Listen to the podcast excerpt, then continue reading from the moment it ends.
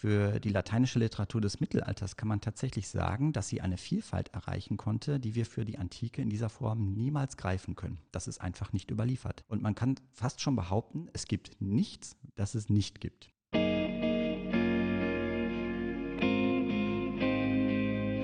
Pergament und Mikrofon.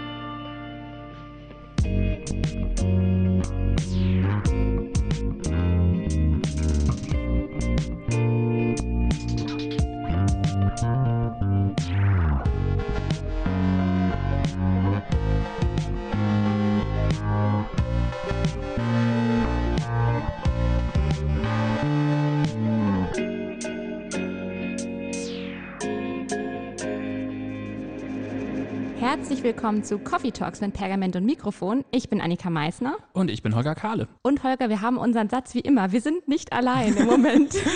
ja, das kann man so sagen. Äh, wir haben wieder einen Gast dabei und ich bin schon ganz gespannt. Ich habe schon richtig Lust. Ja, auf jeden Fall. Vor allem, weil er auch in Präsenz wieder dabei ist, was man ja wirklich sehr, sehr vermisst in letzter Zeit. Ja, das ist gerade, weil so schön das auch ist, das Ganze über Zoom zu machen. Aber ich glaube, es geht jedem so, sobald das vorbei ist und man sich wieder sehen und umarmen und drücken und oder Hand geben oder was weiß ich nicht, was, was man so im Leben macht. ja, wir sehen diese Zeit alle herbei, oder? Ja, ja. ich, ich glaube auch. Wen haben wir denn heute hier? Ja, wir haben einen echten Bochumer hier heute. Ich glaube, da wird er direkt schon Einspruch erheben. Oh. Echten Bochumer. Okay, dann äh, darf er das gleich ähm, revidieren. Aber für mich ist er ein echter Bochumer, denn seitdem ich hier studiere, äh, ist er vom Institut eigentlich gar nicht mehr wegzudenken. Genau, genau. Es handelt sich um, ich darf es sagen, ja klar, Daniel Pachoka. Genau, Daniel Pachoka, der insofern ein richtiger Ruppler ist, also ein richtiger Bochumer. Er besteht immer sehr darauf, dass er aus Herne kommt. Das weiß ich noch. Das, ich habe mit ihm zusammengearbeitet und das war eine sehr scharfe Trennung. Dann, ah, äh, okay. Äh, Für Herne habe ich ja auch ein Herz. Musst du ja, auch du wohnst da. also quasi ein Nachbar von dir, könnte man sagen nicht nur hier über den Flur, sondern dann auch äh, Auch im wahren Leben, ja. genau. Daniel Pachuka ist aber wirklich ein Urgestein dieses Instituts, das kann man schon so sagen. Er hat äh, hier angefangen als Hilfskraft bei Nikola Kaminski in der Neugermanistik und ist dann, ich glaube, parallel schon rübergegangen zu Klaus-Peter Vegera und hat dort im Referenzkorpus Mittelhochdeutsch gearbeitet. Genau, ich habe gesehen, dass er seine Promotion im äh, Fach lateinische Philologie gemacht hat. Wow, einfach. Also ich denke immer so mit Schrecken an mein Latinum zurück, was ich an der RUB nachholen musste und frage mich dann immer, wie überleben Leute das? Also man hat ja irgendwie da mal permanent das Gefühl, oh Mann, ich bin gleich dran in dem Unterricht und das ist so ein bisschen wie im Matheunterricht früher in der Schule. Ich muss ihn gleich mal fragen, wie man das überhaupt äh, durchhalten kann, das ganze Studium und dann auch noch die Promotion durch. Und diese Breite hat er ja quer durch seine Vita durch. Also er hat ja äh, nicht nur hier klassische Philologie und Germanistik studiert, sondern er hat ja auch Medieval and Renaissance Studies, den Mittelalterstudiengang, ja. den wir hier haben, studiert. Und ja, es blieb auch die ganze Zeit immer dieses Hin und Her zwischen klassischer Philologie und da dem Lateinischen und eben dem, dem Deutschen, wenn man so möchte. Denn dann, als er ans, ans Institut dann quasi äh, in die Mitarbeiterebene gekommen ist, hat er das gemacht im Projekt Klassiker im Kontext. Und da, da habt ihr euch auch kennengelernt. Genau, ne? genau. Ja. Da haben wir zusammen am Cicero gearbeitet gearbeitet an Cicero-Übersetzungen und ich denke einfach immer noch unglaublich gerne an diese Zeit zurück, weil das so eine tolle Zusammenarbeit einfach war, dass man da mit ganz unterschiedlichem Blick, aber irgendwie doch auf ein Ziel fokussiert. Das war wirklich, wirklich schön. Und nach dem Abschluss des Projekts ist er dann an den Lehrstuhl von Manfred Eickelmann, der ja auch einer der Projektleiter war, gewechselt und hat dort oder ist jetzt dort dabei, an seiner Habilitation zu arbeiten und äh, arbeitet dort eben als sein Assistent, also als Eickelmanns Assistent. Genau, und da wird es auch wieder um was Lateinisches mitgehen, glaube ich. Also müssen wir gleich mhm. nochmal genau erfragen, was da das, äh, der Plan eigentlich ist. Äh, ansonsten ist er auch noch Mitglied bei der Global Young Faculty. Ähm, die haben auch gerade so ein äh, Band rausgebracht zur Grenzüberschreitung. Da ist er Herausgeber, den verlinken wir euch mal auf der Homepage. Und ja, ich würde sagen. Brutal aktuell können wir auch noch eine Sache sagen. Er wird jetzt ah, ja. dem, demnächst hier eine Veranstaltung ähm, präsentieren zum Verhältnis von äh, Deutsch und Latein. Die muss er uns aber gleich mal in Ruhe erklären, was genau er da eigentlich macht aber das äh, findet auf jeden Fall sehr, sehr zeitnah. Äh, am 24. und äh, 25.06., wenn ich das richtig im Kopf habe, findet das hier statt. Aber. Dazu später mehr. Auf jeden Fall sei es angeteasert an dieser Stelle. Ne? Genau. Lange Rede, kurzer Sinn. Ich würde sagen, wir machen jetzt mal die Tür auf, oder? Ja. So, dann äh, wir uns reinlassen, wie der Kölner sagt. Oh Gott, oh Gott. Hi Daniel, schön, dass du da bist. Ja, hallo ihr zwei. Ich freue mich auch, dass ich hier bin. Ja, ich habe ja gerade schon gesagt, ich weiß nicht, ob du an der Tür ein bisschen gelauscht hast. Ich habe gesehen, dass du ja in lateinischer äh, Philologie promoviert hast und ich habe mich gefragt, wie schafft man das äh, ohne dieses, oder wie kann man irgendwann dieses Gefühl überwinden, oh Mann, ist es wie im Matheunterricht, ich bin gleich dran. Und bei mir war es immer Frau Schwabe, Shoutout an der Stelle, die dann mit ihren strengen Augen äh, zu mir guckte und ich wusste schon, okay, ich bin schlecht vorbereitet. wie schafft man das? Ach, ich glaube, äh, das ist so wie bei allen Studiengängen hier. Das ist nun mal der Unterschied zwischen dem Studium des Faches selbst und dann dem Latinum, was man nachmachen muss. Also das ist von Anfang an eine andere Perspektive. Ja, und ja, wie überlebt man das? Ja, ich denke, ähm, auch da gilt das gleiche wie für alle Studiengänge. Ein bisschen durchbeißen muss man sich auf jeden Fall. Man hat am Ende auf jeden Fall was auf der Liste, was man mal gemacht hat. Ja, unanstrengend ist das nicht, aber ich denke, das gilt für alles, wirklich. Was begeistert dich denn so an der lateinischen Philologie? Ja, wenn ich das so genau erzählen könnte und fassen könnte. Ich glaube, ähm, es ist einerseits, dass man durch die Jahrtausende fliegen kann, regelrecht durch verschiedene Arten von Texten, Antike und Mittelalter und auch frühe Neuzeit. Es ist eben eine unglaubliche Vielseitigkeit, die da mitgebracht wird. Und dann kommen ja eben auch schnell die Volkssprachen dazu. Und dann wird das Ganze nochmal dynamischer. Wir haben ja in diesem Podcast auch schon häufiger mal über Kulturtransfer gesprochen und meistens dann in dem Zusammenhang, ja, der Text geht auf eine französische Vorlage zurück und wenn man irgendwie Pergament und Mikrofon Bingo spielen würde, dann wäre das kein schlechter Tipp auf jeden Fall. Aber wenn man an das Mittelalter denkt, dann spielt Latein ja und die Sprache eine große Rolle. Ähm, warum nimmt denn das Lateinische im Mittelalter eine solche Rolle ein? Und ja, vor allem, warum nimmt es so eine große Rolle ein, wenn doch die Volkssprachen eigentlich aktiv gesprochen werden? Woher kommt die Bedeutung des Lateinischen fürs Mittelalter? Ja, das ist tatsächlich eine große Frage, liebe Annika, aber die kann man relativ gut beantworten. Also zunächst muss man vielleicht sagen, die Volkssprachen werden zwar aktiv gesprochen, das Lateinische aber irgendwie auch. Das mhm. ist nicht ganz weg. Ähm, das bleibt in der Kirche auf jeden Fall lebendig. Also die katholische Kirche hat es bis heute, mal mehr schlecht denn recht. Aber das bleibt auf jeden Fall gerade im gebildeten Klerus sehr, sehr lebendig. Und die, der Literaturbetrieb bleibt eben auch komplett lebendig. Der findet dann ja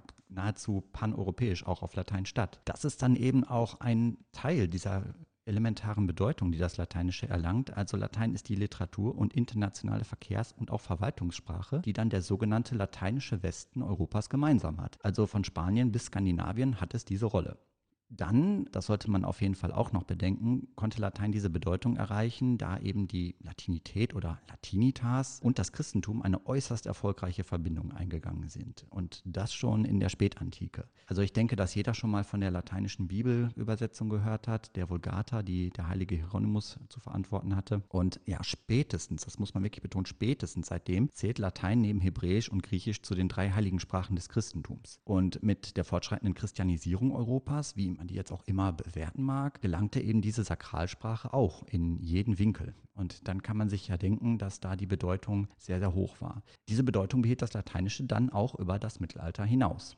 Neben dem Stellenwert als Sakralsprache konnte durch die Verwendung des Lateinischen auch der umfangreiche Kulturschatz der römischen Literatur weiter gepflegt werden. Da zeigt sich dann auch so ein bisschen diese integrative Kraft, die das Lateinische mitbringt. Also es ist überhaupt kein Problem, auch nicht im christlichen Mittelalter, dass da die Literatur der heidnischen Antike aufgenommen wird, angeeignet wird und auch mit dem neuen christlichen Weltbild zusammengeführt wird. Das hätte kann. ich jetzt erstmal gar nicht so gedacht. Mhm. Also wenn ich jetzt so an Latein denke, dann denke ich in erster Linie irgendwie an Mönche, die Kirchenväter abschreiben und das hat auf jeden Fall immer irgendwie was Theologisches in meinem Kopf, aber dass so ein vielfältiges Thema da auch äh, behandelt wird, das war mir jetzt gar nicht so klar. Kann man da irgendwie auch so gewisse Strömungen ausmachen bei lateinischer Literatur, die eben nicht theologisch ist? Ja, klar. Also sicherlich ist das jetzt nicht falsch, dass es da Mönche gibt, die viel kirchliche Texte abschreiben. Und äh, dieses Bild ist auf jeden Fall auch gerechtfertigt, aber vielleicht ein bisschen zu einfach gedacht, also sehr reduziert. Für die lateinische Literatur des Mittelalters kann man tatsächlich sagen, dass sie eine Vielfalt erreichen konnte, die wir für die Antike in dieser Form niemals greifen können. Das ist einfach nicht überliefert. Und man kann fast schon behaupten, es gibt nichts, das es nicht gibt. Theologische Literatur kann vielleicht als besonders bedeutsam gelten, klar, aber sie ist nur ein Teil des Spektrums tatsächlich. Denn im Mittelalter wird auf Latein alles Mögliche verfasst, also darunter sind dann Helden eben, Liebesdichtung spielt eine sehr große Rolle, da haben auch antike Gottheiten dann Auftritte, also die Venus kommt auch da vor, das ist überhaupt kein ist Problem. Ja. Ähm, Chroniken, Reiseberichte, lobende und kritisierende Texte und äh, dann noch die umfangreiche Literatur zur Medizin oder Rechtswissenschaft, auch Grundlagentexte zur Grammatik oder Rhetorik sind dabei, also die Liste ist wirklich wirklich endlos. Also eigentlich alles das, was wir aus Alles so einer dabei. Volks Volkssprache kennen, ne? Ganz genau. Und in diese Bereiche kommt dann eben nach und nach auch die deutsche Literatur. Das ist auch schön, dass das passiert. Wichtig ist aber hier, dass die deutsche Literatur, wenn sie das macht, keineswegs nur imitiert oder übersetzt. Also gleichfalls äh, hat die deutsche Literatur ganz eigene Domänen, die dann von der lateinischen Literatur manchmal übernommen werden. Also das ist ein Austausch in beide Richtungen, keine Einbahnstraße. Ah, wow, das war mir echt nicht klar. Ja, krass. Also ich habe Latein, äh, glaube ich, zu Unrecht immer in die hinterste Schublade gesteckt bei mir. Das ist echt der Wahnsinn. Wo tauchen denn erste Kontaktpunkte zwischen deutscher und lateinischer Literatur auf? Und gibt es da bestimmte Texte, die das irgendwie deutlich machen? Wie ist denn das Verhältnis dann von Lateinisch und Deutsch? Ja, also dieses Verhältnis ist sehr wechselhaft. Man kann sagen, dass rein quantitativ Latein auf jeden Fall immer die Nase vorn hat. Das ist unbestreitbar. Das gilt aber auch im Vergleich zu allen Volkssprachen für das Mittelalter. Die ersten Kontakte fallen ins frühe Mittelalter, also für uns in die Phase des Althochdeutschen. Und die ersten umfangreicheren Auftritte, wenn man das so sagen darf, für das Deutsche begegnen dann in Glossen und in ganz kurzen althochdeutschen Texten, beispielsweise im Wessobrunner Schöpfungsgedicht. Ja, und gerade bei den Glossen besteht eine direkte Abhängigkeit zum Lateinischen. Kannst du kurz erklären, was Glossen sind? Ja, sehr gern. Also Glossen kann man sich so ein bisschen als Vokabelhilfe vorstellen. Das wird dann bei lateinischen Texten einfach zwischen die Zeilen gequetscht. Manchmal aber sind die Texte auch schon so geschrieben, dass der Zeilenabstand absichtlich größer gelassen wurde, weil da absichtlich eben diese Erklärungen noch eingefügt werden sollten. Oder sie werden an den Rand geschrieben. Also das sind Erklärhilfen, ja, entweder wirklich Sacherklärungen oder Vokabelhilfen, die das dann auf Deutsch erklären, was da steht. Und was für Texte? Also du hattest jetzt gerade schon das Wessobrunner Schöpfungsgedicht, äh, Gebet. Oh Gott, jetzt bin ich kaum. Das geht beides, glaube ich. Okay, du hattest das jetzt gerade schon angesprochen. Wie funktioniert da der, der Austausch zwischen Latein und Deutsch? Das war jetzt eigentlich eher so der erste Auftritt für das, Mhm. das Deutsche, ein bisschen, Mhm. das Wessobrunner Schöpfungsgedicht, also in Mhm. nennenswertem Umfang. Der Austausch passiert so, es ist in eine lateinische Handschrift hineingeschrieben. Ah. Und äh, da muss es dann auf gewissen Ebenen kontextualisiert werden. Das sollte man schon machen. Und dieses Schöpfungsgedicht behandelt, wie der Name schon sagt, einen Schöpfungsprozess. Und äh, die Forschung kl- klärt jetzt ähm, oder ist noch nicht abschließend zu einem Urteil gelangt, ob das nun auf die lateinische Genesis zurückgeht, also die Bibel, oder ob es da nicht doch andere Verbindungen gibt. Gerne wird auch die Edda dann herangezogen. Aber das ist noch eine laufende Diskussion, beziehungsweise eine nicht abgeschlossene Diskussion. Gibt es irgendwelche volkssprachigen Texte, die ganz konkret dann auch irgendwie das Latein thematisieren, die dann sich damit auseinandersetzen? Ja, tatsächlich. Also auch im frühen Mittelalter schon. Da haben wir einen Autor, nämlich Ottfried von Weißenburg. Und der hat eine althochdeutsche Evangelienharmonie gedichtet, das sogenannte Evangelienbuch oder Latein dann den Liber Evangeliorum. Und das ist komplett althochdeutsch. Wunderbar. Aber er hat diesem tollen Projekt einen Widmungsbrief beigegeben an den Erzbischof von Mainz, Leotbert. Und äh, dieser Brief selbst ist auf Latein, ja. Aber er reflektiert da schon sehr die althochdeutsche Sprache. Also Probleme zum Beispiel bei der Schreibung, wenn drei U hintereinander kommen, dann ist das wie ein W plus ein U. Solche Sachen schreibt er da rein. Er stellt das Althochdeutsche insgesamt als eine ja, bäuerische Sprache dar. Das stellt er dem stilistisch vollkommenen Latein gegenüber. Also so ungefähr lauten Ottfrieds Worte. Das würde ich jetzt so nicht sagen. Ähm, aber Ottfried selbst setzt genau dort an. Also er möchte dann auch das Althochdeutsche zu einer Literatursprache erheben. Er gelangt nämlich zu der Schlussfolgerung, dass es Gott nicht auf die geschliffenen Worte ankomme, sondern auf das fromme Denken und den frommen Eifer. Und daher kann Gott dann auch in der einfachen Sprache gelobt werden. Das ist gar kein Problem. Aber das heißt, wenn ich mir mittelalterliche Autoren vorstelle, muss ich mir eigentlich auch immer vorstellen, dass sie auch Latein können, auch selbst wenn sie in der Volkssprache schreiben. Ist das so? Das ist äh, eine schwierige Frage. Also wenn ein Werk nachweislich schon schriftlich konzipiert ist, dann sollte man davon ausgehen, dass die Schreib- und Lesefähigkeit am Lateinischen erworben wurde. Da sollte man eine lateinische Bildung immer im Hintergrund vermuten. Wenn man allerdings weiß, dass es ein mündlich vorgetragener Text war, und da denke ich jetzt so ein bisschen in Richtung Minnesang, dann muss man wirklich genauer hinschauen, ob es dafür Indizien gibt. Das sagen uns die Texte selbst meistens nicht oder nur sehr zögerlich dann in einem solchen Fall. Und das ist ja ganz interessant, weil du hast dich ja jetzt für dein Habilitationsprojekt, hast du dir ja dann den, ja, ich glaube, man darf wirklich so, so hyperbolisch sagen, den wahrscheinlich bekanntesten Autor der germanistischen Medievistik rausgesucht, äh, nämlich Walter von der Vogelweide. Und da sind wir ja dann gerade in Bereichen, du hattest jetzt gerade in dem Minnesang angesprochen, dass man da genauer hinschauen muss. Er hat ja auch noch Sangspruchdichtung äh, gemacht, da kommen wir ja gleich vielleicht noch zu. Aber was mich erstmal ganz grundlegend irgendwie interessieren würde, wie bist du überhaupt darauf gekommen zu sagen, ich gucke mir jetzt mal Walter, den wir ja von Alexander Rudolph zum Beispiel schon gehört haben, der beeinflusst war auch von der französischen Literatur. Wie kommst du jetzt dazu zu sagen, ich gucke mir jetzt einfach Walter mal mit Latein an. Wie bist du auf dein Thema gekommen? Wie, wie, wie kam das zu dir, sage ich mal? Ja, ich finde die Frage schon ganz treffend formuliert. Ich habe auch manchmal das Gefühl, die Themen finden mich äh, eher, als, eher als umgekehrt. Also ich kann direkt sagen, im Studium hatte ich gar nicht so viel mit Walter zu tun. Jeder hat in der Medievistik irgendwann mal Kontakt mit ihm, aber nicht jeder bleibt dann auch bei Walter. Und das hat dann Professor Eikemann tatsächlich korrigiert. Der hatte ein Oberseminar, da war Walter Thema. Und das hat mich tatsächlich ganz neu begeistert. Das hatte ich auch überhaupt nicht erwartet. Bin dann da auch eher, ja, nicht ganz so motiviert reingegangen, aber das hat sich das als Gegenteil herausgestellt in diesem Fall. Ich muss sagen, der Walter hat mich da ganz neu überzeugt. Und dazu beigetragen hat auch ein Aufsatz von Franz Josef Worsbrock, der hat das schon mal so ein bisschen gemacht, Walter, und lateinische Texte, äh, ich sage jetzt mal grob um 1200. Und das wusste ich gar nicht. Darin fand ich dann plötzlich auch gewisse Desiderate formuliert und äh, war absolut überzeugt. Und da wusste ich, hier muss man doch nochmal ansetzen. Es existiert auch einfach sehr viel lateinische Literatur zu Walters Zeit und eine kritische Durchsicht im Hinblick auf Walter muss dann auch nochmal neu und ganz groß angelegt werden. Das ist ja wirklich ganz interessant, weil ich meine, das Oeuvre von Walter ist ja breit. Ich, Ja. ich will, man könnte vielleicht auch immens sagen, also gerade was so Lyrik angeht, ist ja. Äh, Deswegen kennt ihn auch einfach jeder. Ne? Ja, Also, nicht nur, dass er die, die vielleicht mit die besten oder die spannendsten Texte gemacht hat und irgendwie auch mit allem gebrochen hat, aber doch irgendwie im System war. Alexander Rudolph hatte das ja schon mal erzählt. Aber irgendwie ist ja auch, es ist einfach viel. Und du sagtest jetzt gerade schon, es gibt da viele Beispiele ähm, oder du hast viele Desiderate auch gefunden, die Franz Josef Wurzbrock da aufgemacht hat. Hast du vielleicht mal ein Beispiel mitgebracht, wo man das vielleicht mal ganz gut sehen könnte, wie man damit umgeht? Also vielleicht kannst du uns vielleicht mal so leicht einführen, wenn man, wenn man jetzt an Walter rangeht, man hat die Lyrik von ihm vor, vor Augen, welche Texte dann auch immer. Hast du da vielleicht mal ein Beispiel dabei? Also ein Beispiel, wie man da vorgeht, ist durchaus möglich, aber ich, ich glaube, das wird dann jetzt ein bisschen breit. Aber das ist kein Problem, das kriegen wir hin. Ähm, es ist nun mal so, dass äh, wenn man die Texte Walters kennt auf der einen Seite, dann hat man vielleicht Glück, wenn man dann einen passenden lateinischen Text schon mal gesehen hat. Das heißt, man hat auch da keine groß andere Möglichkeit, als sich da auch einen gewissen Kenntnisstand zu erwerben. Und das bedeutet dann, dass man durch die eben quantitativ größte Literatur der europäischen Vormoderne muss. oh, das heißt, du musst einfach Äh, unheimlich viel lesen. Ja, Auf es geht Latein. nicht anders. Ja, ja, ja. Manches davon liegt dann auch in Übersetzung vor, dankenswerterweise. Bringt meistens nicht so viel, denn Übersetzungen entfernen sich dann doch so sehr, dass man damit nicht wirklich arbeiten kann. Äh, es beschleunigt aber, ich sag mal, das Auffinden. Und manchmal stößt man dann eben auf einen Treffer und sagt, Moment, das äh, hat doch wirklich jetzt was zu tun mit dem, was auch der Walter da macht.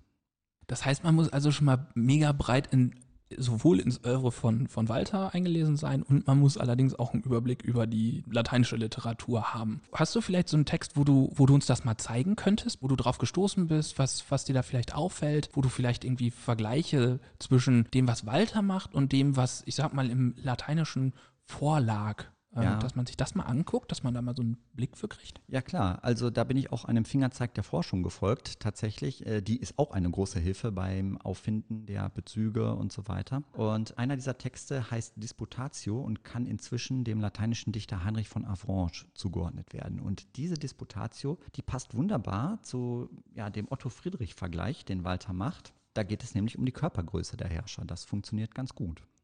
Könntest du den vielleicht mal vorlesen oder hast du den mitgebracht? Ja, den habe ich natürlich auch mitgebracht. Muss ich auch, denn auswendig kann ich den nicht. ja.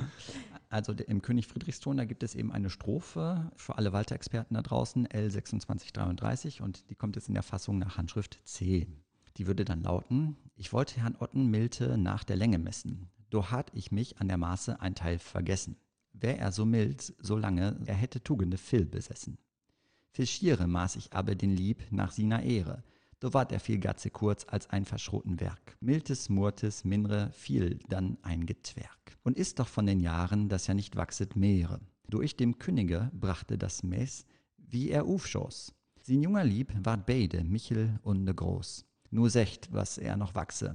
Erst jetze über ihn wohl Riesen genoss. Das ist schon richtig frech irgendwie, oder? Ja, das ist äh, schon sehr frech. Ich kann auch eine Übersetzung nachliefern. Ja, das bitte. Ja, ja, damit Ja. man nochmal mitkommt, genau. Sehr gern. Also Walter singt hier, äh, und ich bleib noch mal bei frech. Ich wollte Herrn Ottos Freigebigkeit an der Körperlänge messen, da hatte ich mich mit dem Maß vertan. Wäre er so freigebig wie lang, er hätte viele Tugenden besessen. Bald darauf maß sich aber seine Körpergröße an seinem Ansehen oder eben der Ehre. Da wurde er viel zu kurz wie ein verschnittener Stoff, an freigebiger Gesinnung viel kleiner als ein Zwerg und dabei ist er doch in einem Alter, in dem er nicht mehr wächst. Als sich dem König, gemeint ist Friedrich II., dasselbe Maß anlegte, wie schoss der in die Höhe. Seine junge Erscheinung wurde stattlich und groß.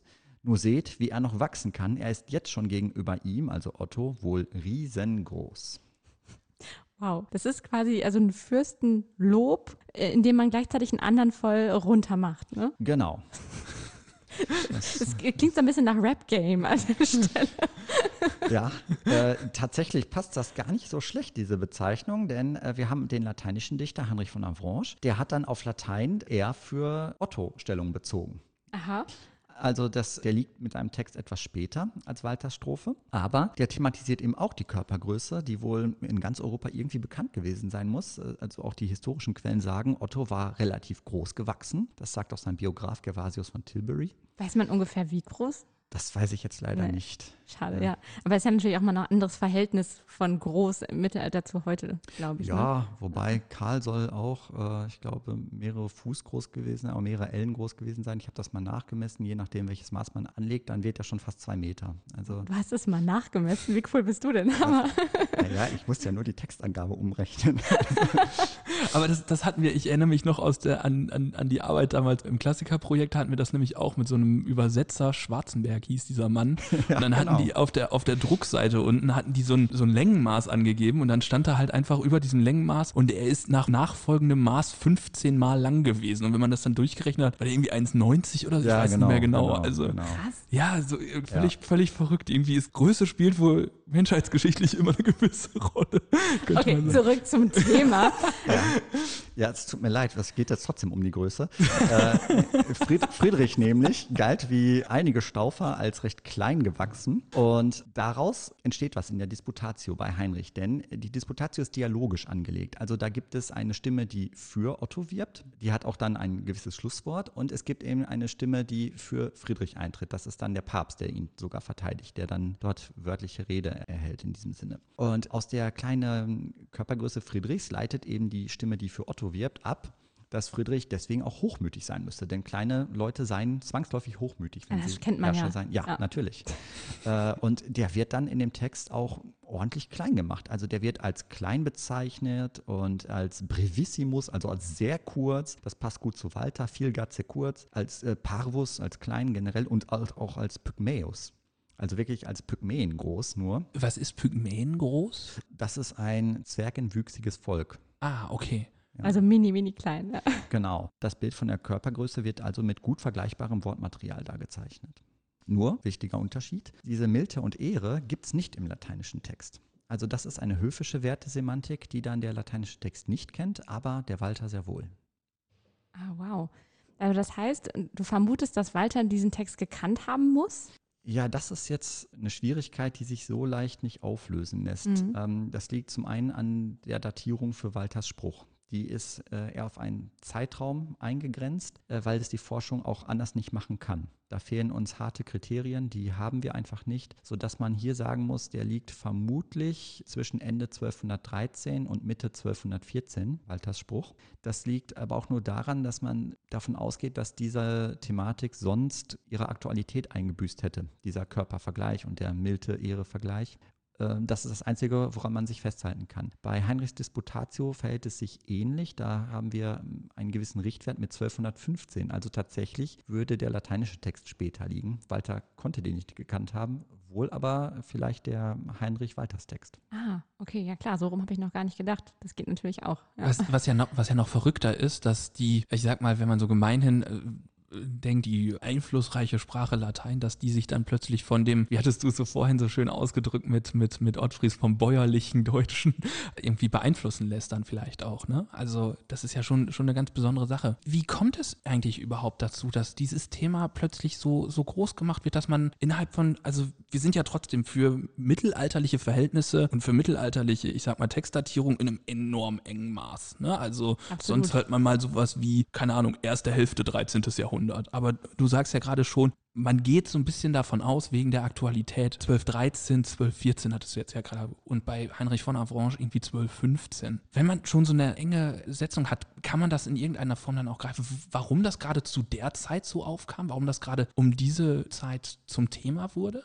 Ja, das kann man äh, in diesem Fall tatsächlich. Wir sind am Ende des deutschen Thronstreits. Es, äh, deswegen sind auch diese wichtigen Akteure Otto IV. und Friedrich II. dort in den Texten. Die beide wollen auf den deutschen Thron haben hinter sich auch unterschiedliche Fraktionen und wurden auch wechselseitig vom Papst unterstützt. Und äh, wir sind dann in der Endphase so, da liegt die, die Situation so, dass der Papst sich definitiv für Friedrich II. entscheiden wird.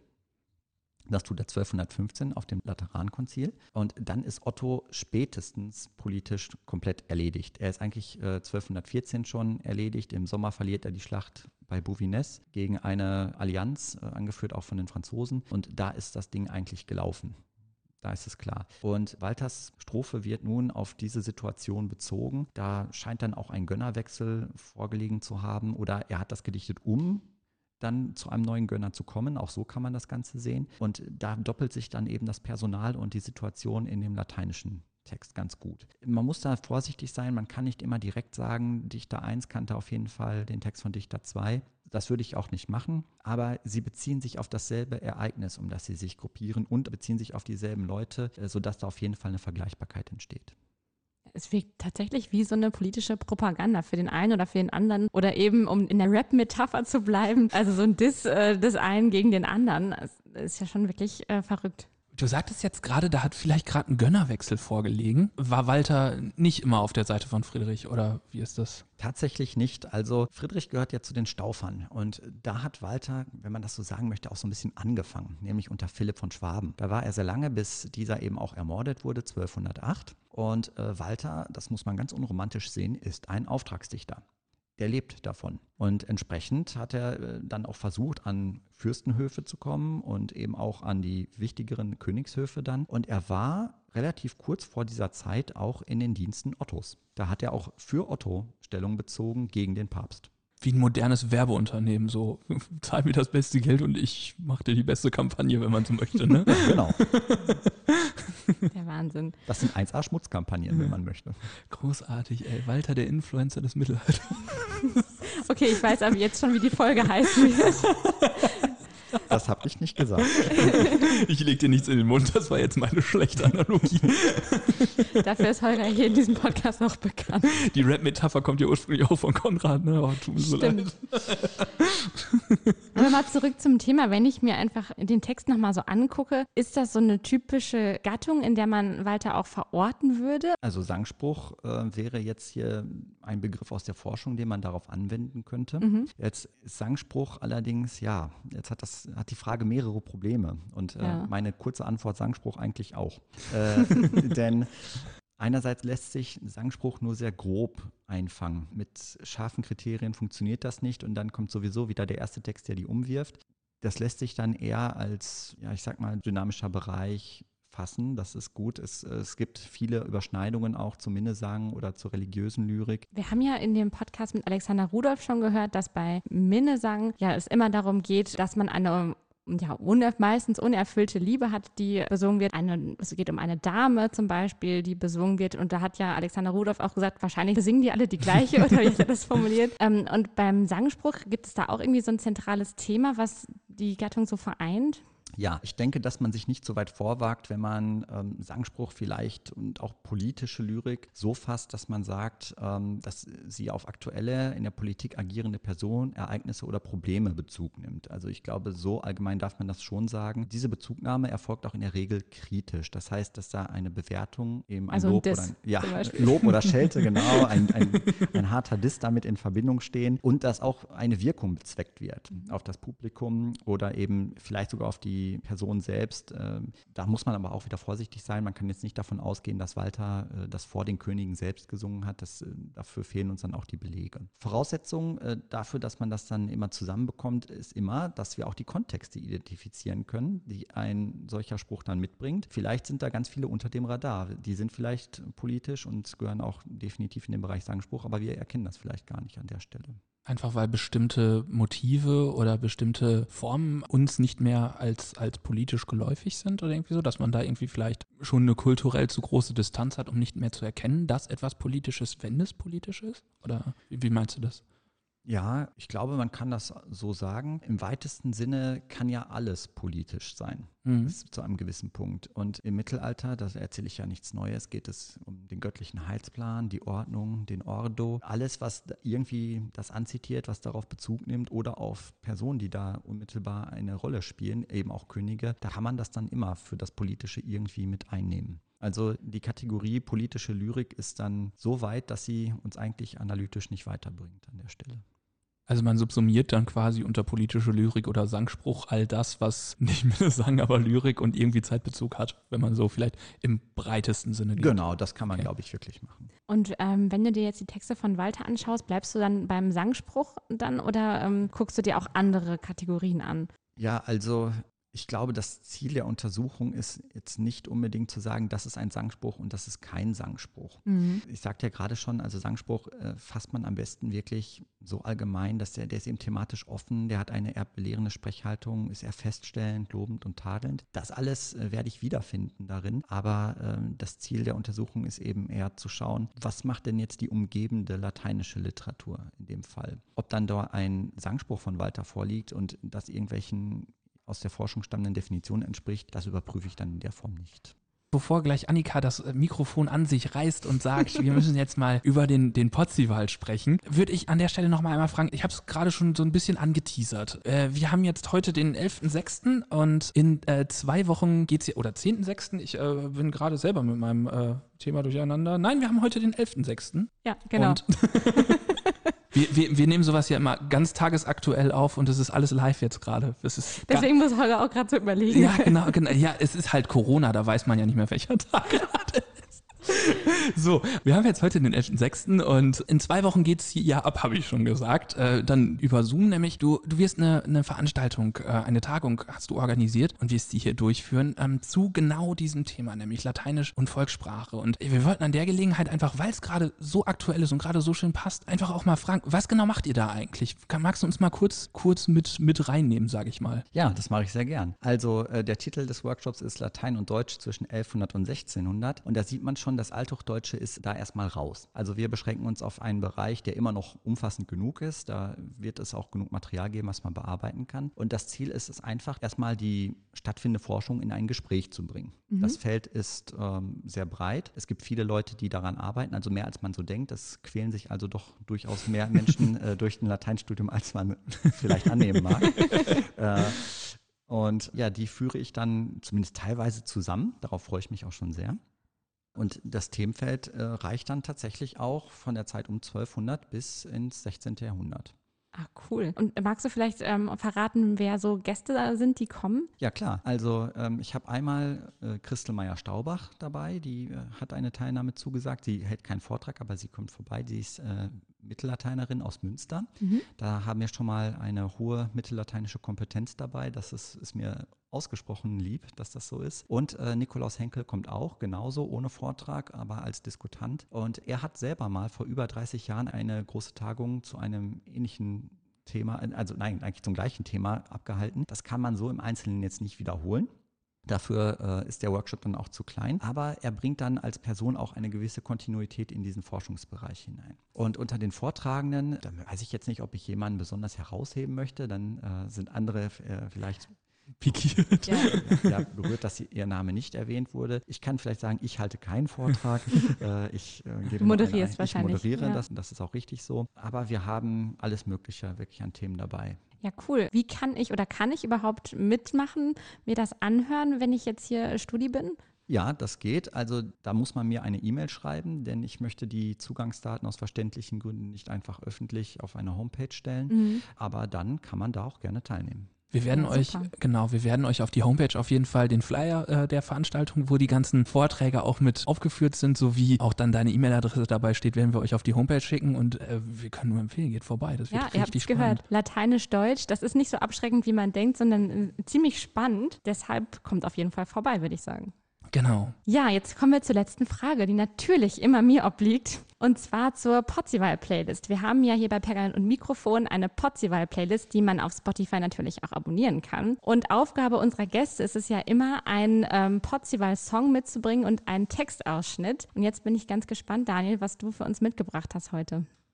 Ja, äh, ich habe mich für ein Lied von der deutschen Metalband Blind Guardian entschieden und zwar für The Bard Song in the Forest. Das hat auch Gründe, denn einerseits ist es ja so, dass die deutsche Literatur ja, die schafft es immer wieder, dass diese Texte uns die Personen sehr plastisch vor Augen führen. Und das kann dieses Lied auch, denn da geht es dann darum, dass ein Bade singt und vor dem geistigen Auge der Zuhörer äh, entsteht dann eben auch eine ganze Welt, könnte man sagen, und da werden dann auch die Gestalten plötzlich sichtbar. Andererseits gibt es auch eine Zeile in dem Lied, die heißt The Bard Songs Will Remain. Mhm. Und damit ist gemeint, äh, dass die Sänger selbst unbekannt bleiben, die Texte aber eben nicht. Und das passt ja perfekt auf äh, die Situation in der Medievistik. Wir haben nun mal den Fall, dass wir so gut wie nichts über Leute wissen, wie Walter, auch über den berühmten Walter wissen wir so gut wie nichts. Aber die Texte überdauern die Jahrhunderte und ich fand das so passend, dass ich mich für dieses Lied entschieden habe. Ja, voll cool. Ab jetzt auf der Potzival-Playlist verfügbar, die ihr natürlich auch abonnieren könnt. Und was für einen Text hast du jetzt dazu mitgebracht? Jetzt bin ich gespannt. Also Metal hatten wir, glaube ich, hatten wir noch nicht, oder? Metal, doch. Äh, Highway to Hell von ACDC, ja, von gut, Bernd ja, Bastard gut, das ist ja schon fast Classic. Oder meinst du das bezogen auf den Otto-Friedrich-Vergleich? Ich meinte das jetzt eigentlich bezogen auf den schon erwähnten Ah, Otto okay. Friedrich-Vergleich. Das tut mir jetzt leid. Nein, kein Problem. Den haben wir ja schon äh, vorgelesen. Das heißt, wir verlinken euch das natürlich auf der Homepage, dass ihr euch nochmal nachlesen könnt. Ja. Passt ja auch wirklich prima, weil man hat ja wirklich in diesem Text, wenn- als du ihn vorhin vorgelesen hast, man hat ja sofort einen Zwerg gegen einen Riesen vor Augen. Ne? Also Das meine ich. ganz prima. Ja, Ja, sehr cool. dann bleibt uns eigentlich an dieser Stelle jetzt wirklich nur noch einmal Danke zu sagen, dass du uns eine riesige Sprache hier mit reingebracht hast, vor der wir immer Angst hatten äh, und mit der wir uns nie so ganz auseinandersetzen wollten, weil wir immer gedacht haben, ach, wir haben ja nur so ein bisschen Lateinerfahrung und auch, ob das reicht für einen Podcast und dann hier einen Experten zu bekommen, der uns dann wirklich so wunderbar auch die Verhältnismäßigkeit von mittelhochdeutscher Sprache, aber auch althochdeutscher Sprache und lateinischer Literatur in Verbindung setzt. Ganz, ganz herzlichen Dank. Ich habe zu danken. Ja, danke, dass du da warst. Gerne. Dann würde ich sagen, gehen wir zum Feierabendbier rüber, oder? Auf jeden Fall. Und dann würde ich sagen, Prost, bis zum nächsten Mal. Ciao.